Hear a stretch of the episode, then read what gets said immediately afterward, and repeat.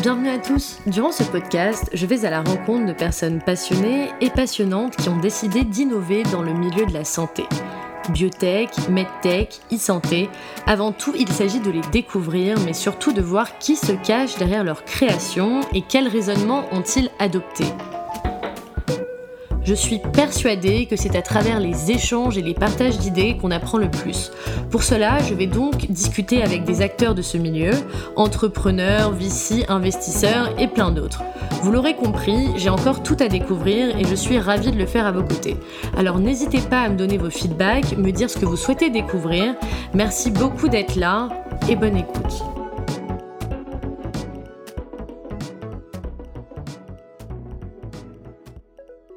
Ce second podcast va être un peu particulier et je pense que vous allez vite comprendre pourquoi. J'étais en Inde et plus précisément à Auroville, qui est une communauté qui se situe proche de Pondichéry et qui est basée sur un mode de vie alternatif dont le but à terme est d'entièrement supprimer l'argent et de devenir autosuffisant. Pour cela, il se base sur des valeurs d'entraide, de partage et sur la confiance des gens.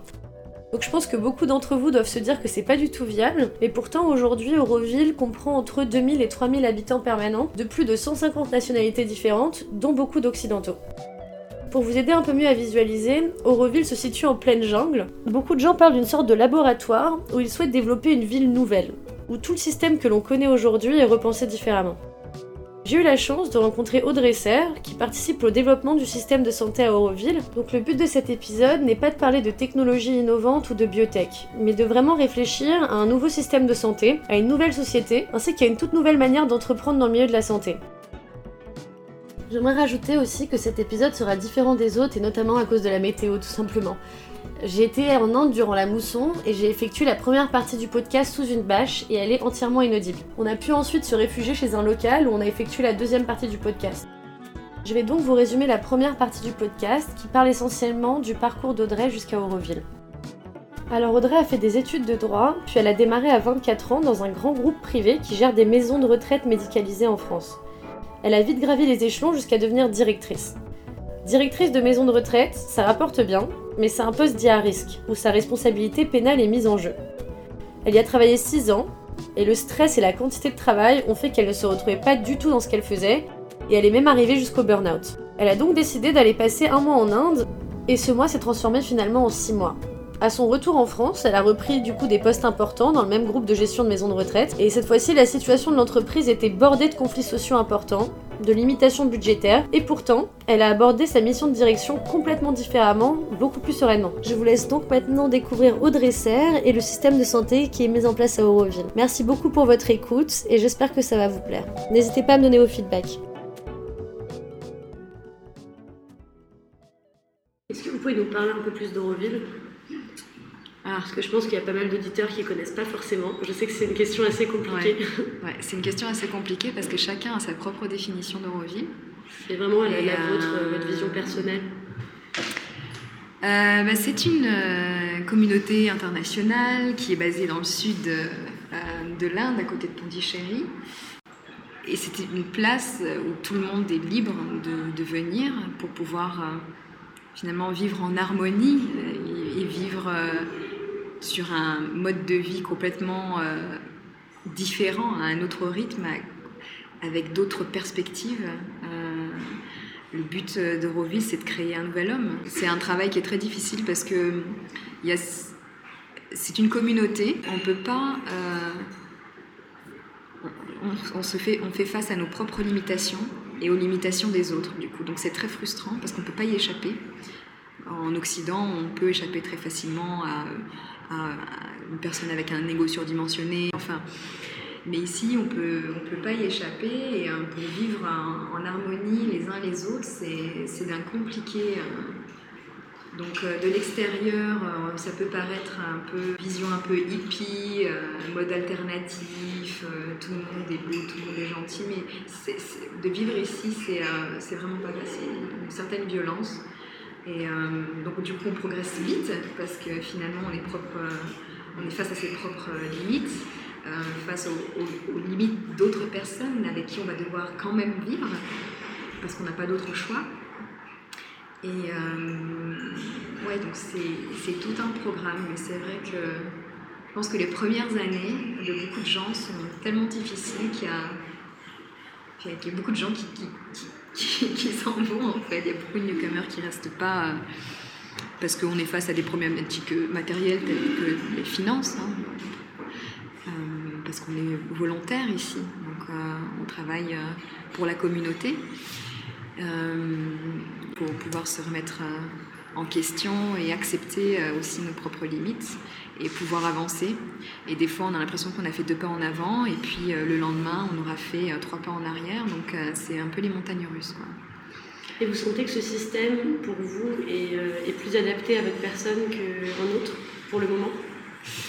Ben, Je pense que ce système, euh, c'est-à-dire de vivre en, communauté, en essayant d'avoir une certaine indépendance, euh, qu'elle soit euh, alimentaire, économique, c'est l'avenir de demain, parce que je pense que le monde est en profond changement et que, que le libéralisme, le capitalisme, c'est quelque chose qui, est, qui va être qui va imploser en fait. C'est un système qui va imploser.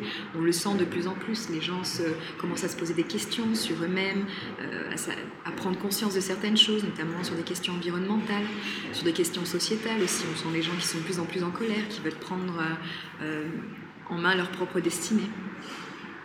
Et donc, et donc je pense que l'État tel qu'on le connaît aujourd'hui, avec un gouvernement, avec des politiques qui prennent des décisions à la place du peuple, avec euh, beaucoup de lobbies aussi qui sont là et qui, finalement font euh, la pluie et le beau temps hein, dans le monde.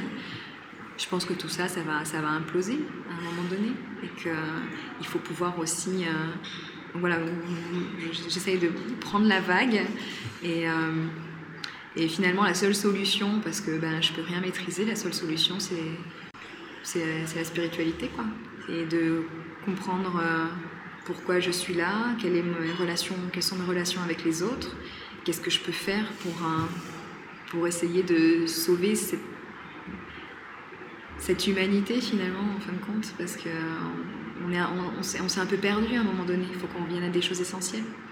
Et du coup, sachant que ça se passait mieux en maison de retraite euh, en termes de management, pourquoi venir à Auroville euh, Parce que j'avais découvert des choses qui avaient foncièrement changé ma vie et euh, parce que euh, j'étais qu'à un début de découverte, à un prémisse euh, de quelque chose qui, qui était fondamental pour moi. Et, euh, c'est pour ça que j'ai fait le choix de, quitter ce travail qui pourtant me convenait mieux, même s'il y avait encore des choses à changer.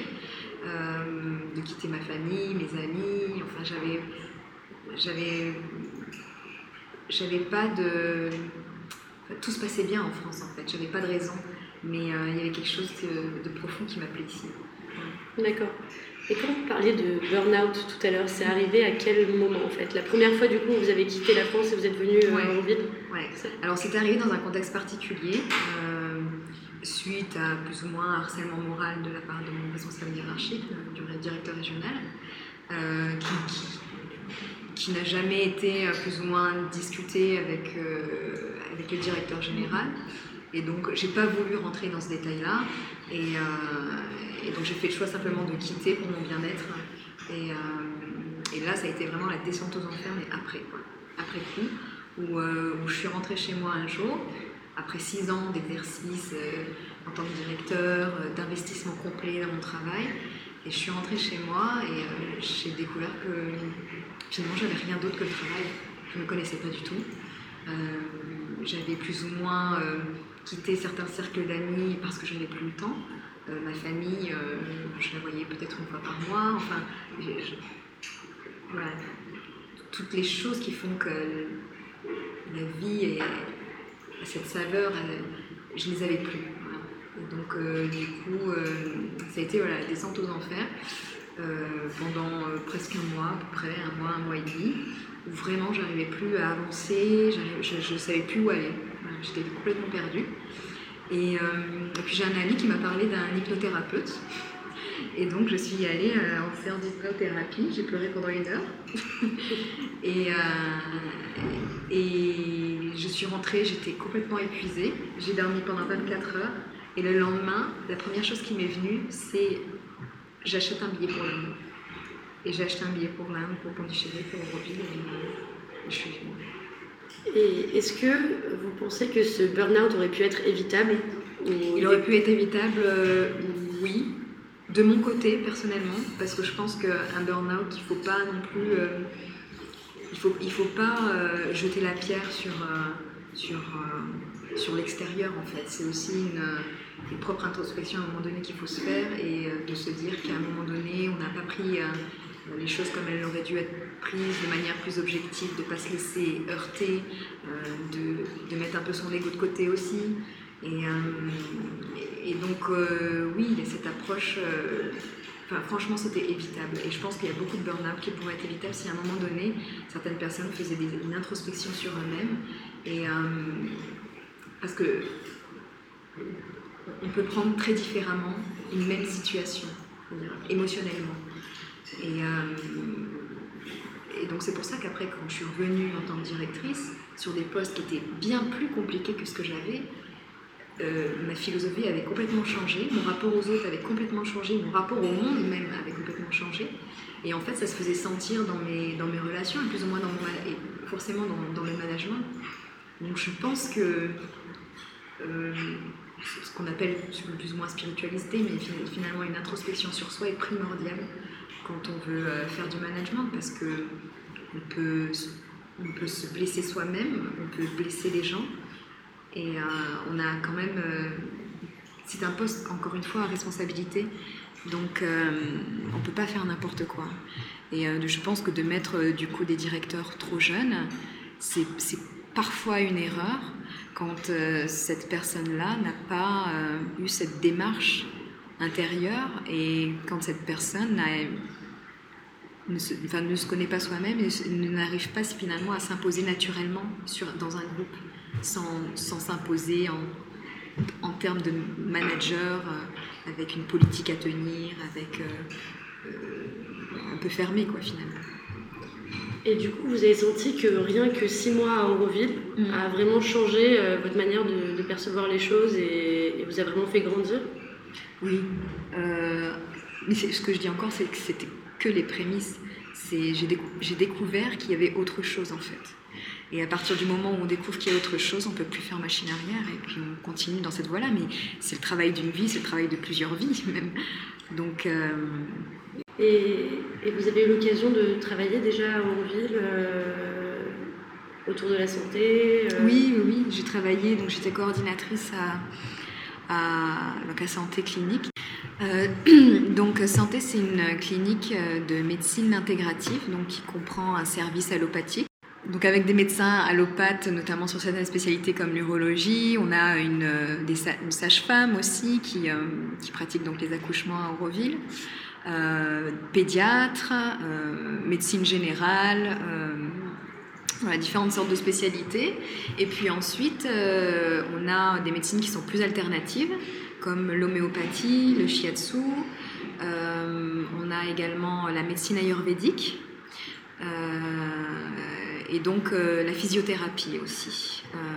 donc j'espère que j'en ai pas oublié. Et donc le but de cette clinique, c'est de faire travailler l'ensemble de ces médecines pour pouvoir créer une prise en charge personnalisée euh, auprès d'un patient, notamment sur des maladies chroniques. À un moment donné, on se rend compte que la médecine allopathique avec des médicaments ne suffit plus et qu'il faut un profond changement euh, du patient, à la fois euh, dans son rythme de vie, mais aussi intérieur.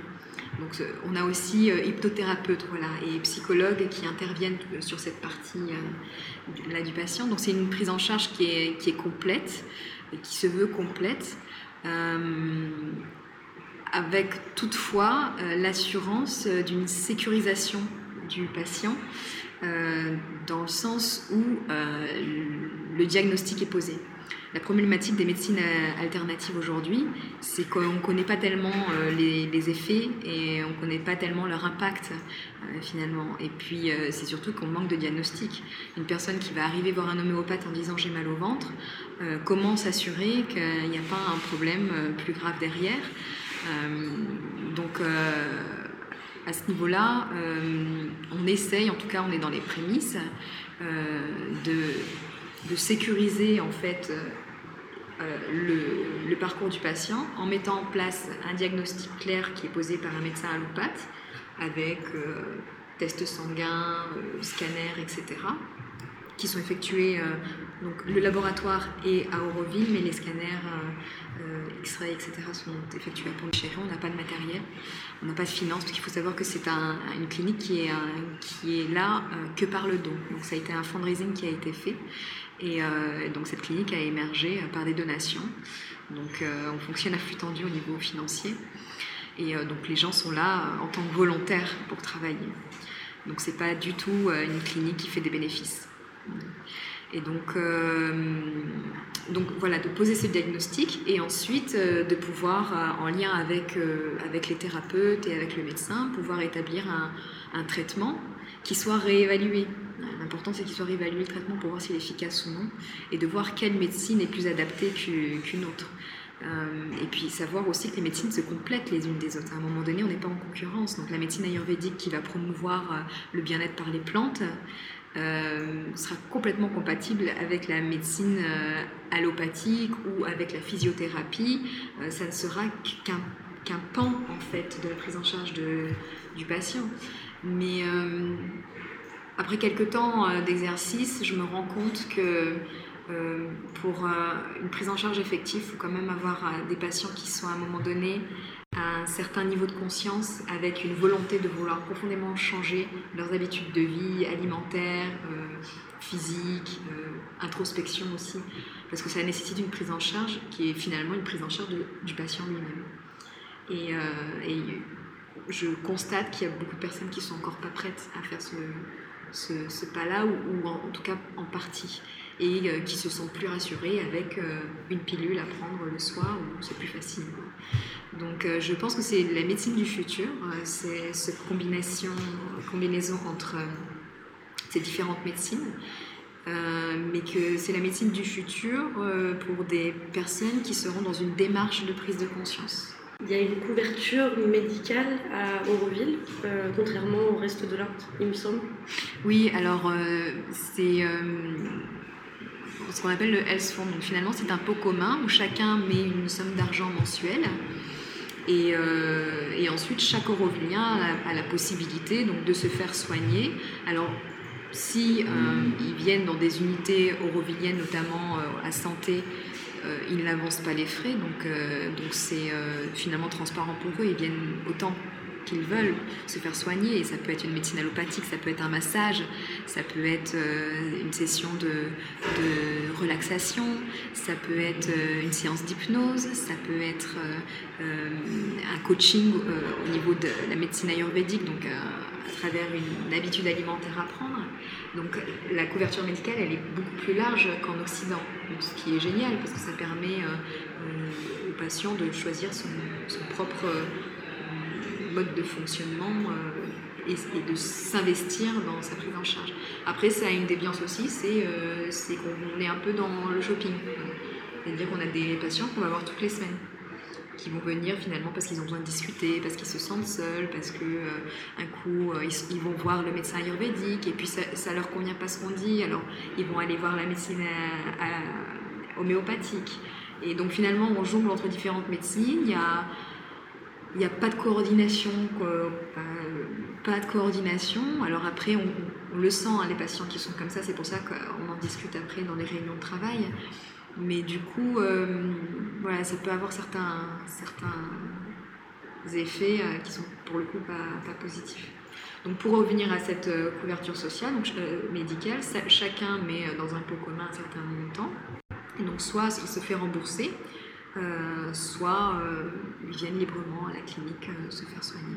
Donc les remboursements, c'est plutôt notamment pour des soins qui sont effectués à Pondichéry, X-ray, scanner, analyse de sang, spécialiste à Pondichéry. Et du coup, cette clinique travaille en coordination avec Pondichéry Alors oui, parce que ce qui se passe aussi, c'est que en Inde, on a quand même euh, des niveaux de qualité de soins qui sont très euh, différentes en fonction des hôpitaux. Donc euh, on a quand même répertorié en fonction des spécialités un certain nombre de médecins avec qui on travaille pour, et qui, sont du coup dans un esprit coopératif pour pouvoir prendre en charge les patients à Auroville.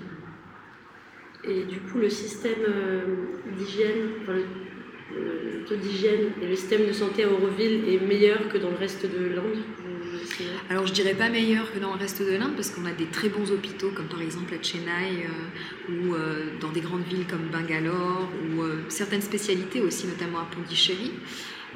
Après c'est vrai que l'avantage d'être ici c'est que il y, a plusieurs nationalités différentes, donc des, gens qui viennent d'endroits différents et donc chacun amène un peu sa pierre à l'édifice.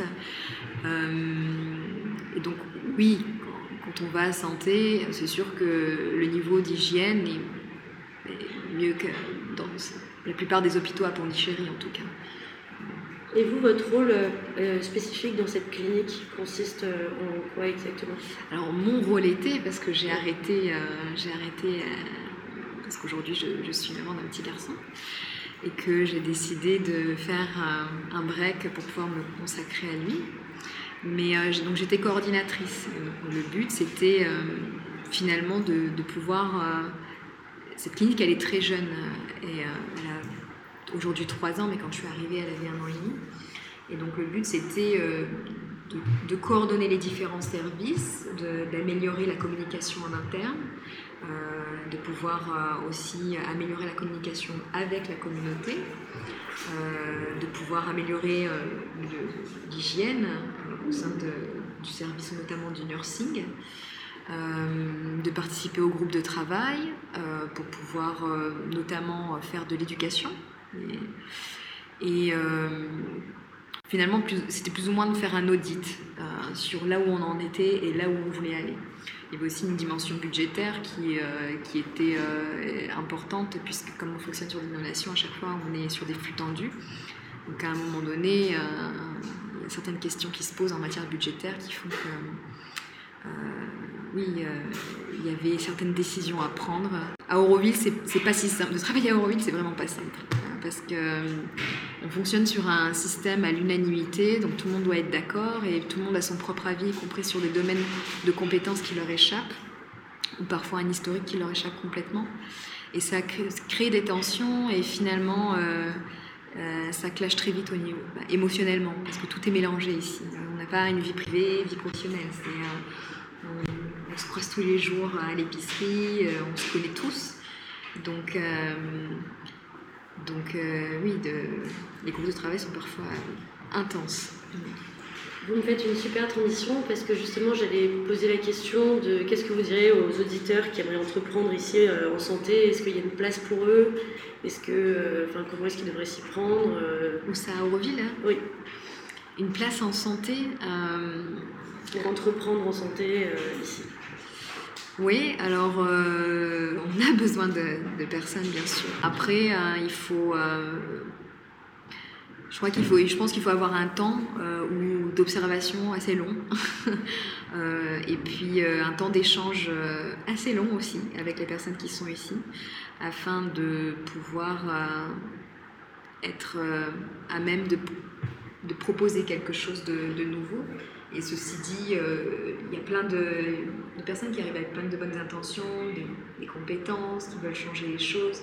Et puis finalement, euh, ça n'aboutit pas forcément parce que euh, euh, c'est difficile de se mettre d'accord à l'unanimité. Enfin, il y aura toujours quelqu'un qui sera, qui sera en, opposition avec telle ou telle décision. Et finalement, quand on arrive de l'extérieur, on trouve que c'est long, que c'est frustrant parce que les choses n'avancent pas vite. Et donc du coup, il y en a beaucoup qui, qui, finalement abandonnent et qui partent sur un tout autre domaine. D'accord. Bah, merci beaucoup euh, Audrey d'avoir euh, été sur ce podcast aujourd'hui et, euh, et bonne soirée. Merci pour votre écoute, j'espère vraiment que ça vous a plu. J'aimerais juste rappeler que le but de cet épisode, c'est vraiment juste de vous apporter des clés de réflexion par rapport à des systèmes de santé qui peuvent être développés. Donc j'aimerais beaucoup avoir vos feedbacks par rapport à ça et, et à bientôt.